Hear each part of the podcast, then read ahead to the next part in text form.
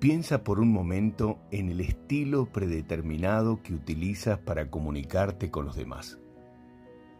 Posiblemente te sientas identificado con alguien que solo escucha lo que le interesa, que hace silencio todo el tiempo, que disfruta del testimonio del otro, o que habla más alto que los demás para ser escuchado.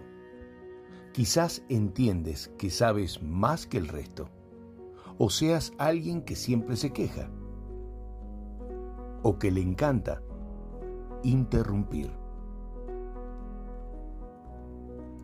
En la vida cotidiana, el interruptor de electricidad tiene la misión de estar en el medio de un paso de energía y gracias a él se puede cambiar el curso de la energía eléctrica.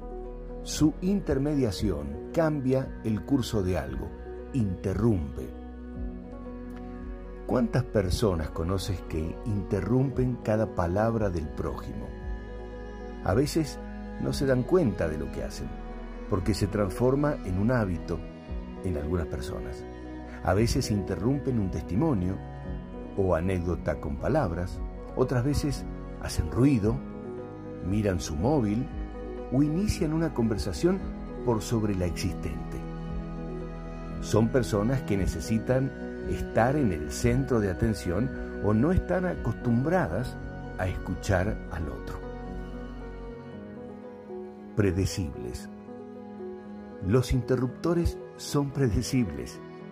Ya sabes que en una reunión de trabajo, en un encuentro familiar o en una reunión de amigos, interrumpirán al que habla o realiza una presentación. Ya sabes quiénes son y también sabes que lo harán sugiero antes de iniciar el relato aclarar sobre la importancia de escuchar sin interrupciones por los próximos minutos. Esto sabe funcionar, conteniendo un corto tiempo a los desesperados interrumpidores, pero entender la necesidad de protagonismo del otro y perdonar aquello que nos molesta es el camino que aconsejo. La vida es muy corta para no mirar a los que nos rodean destacando lo mejor del otro y entendiendo con generosidad y cariño sincero aquello que nos incomoda. Todo lo mejor.